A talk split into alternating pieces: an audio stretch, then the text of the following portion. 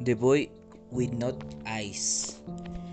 Uh, one night when I was 10 years, I was woke up by my bedroom door opening, followed by someone sitting in my bed. A true history that happens in my keyhole brush. Ghost, a very persistent ghostly apparition. I felt my leg resting and the bed sink under the person weight.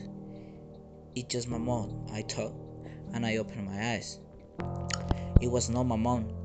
I found an eyeless boy. He has back empty sockets about my age sitting on the floor of my bed. He extended his hands, and it was a little box. I was startled, but reached out. He put back I reach again and say, Give it. Then I blinked, and when I reopened my eyes, he was gone. But I could still see the imprint where he sit on my when he had sit on my bed.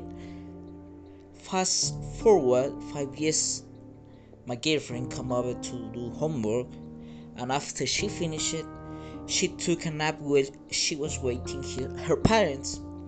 When they arrived, I tried waking up her.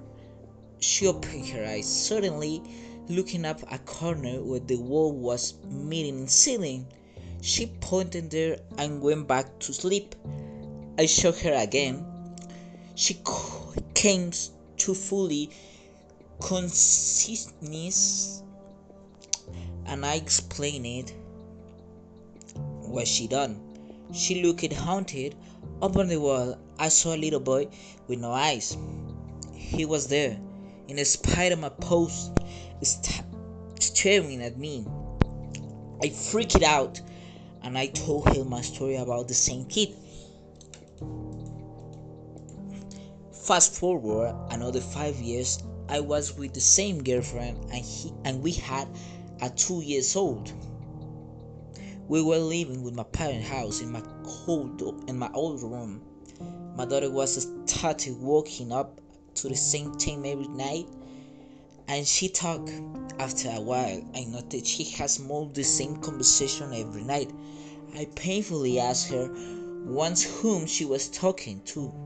She said, "It's a little boy. He's nice.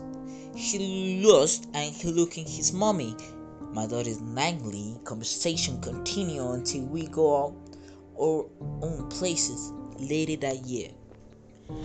Ah!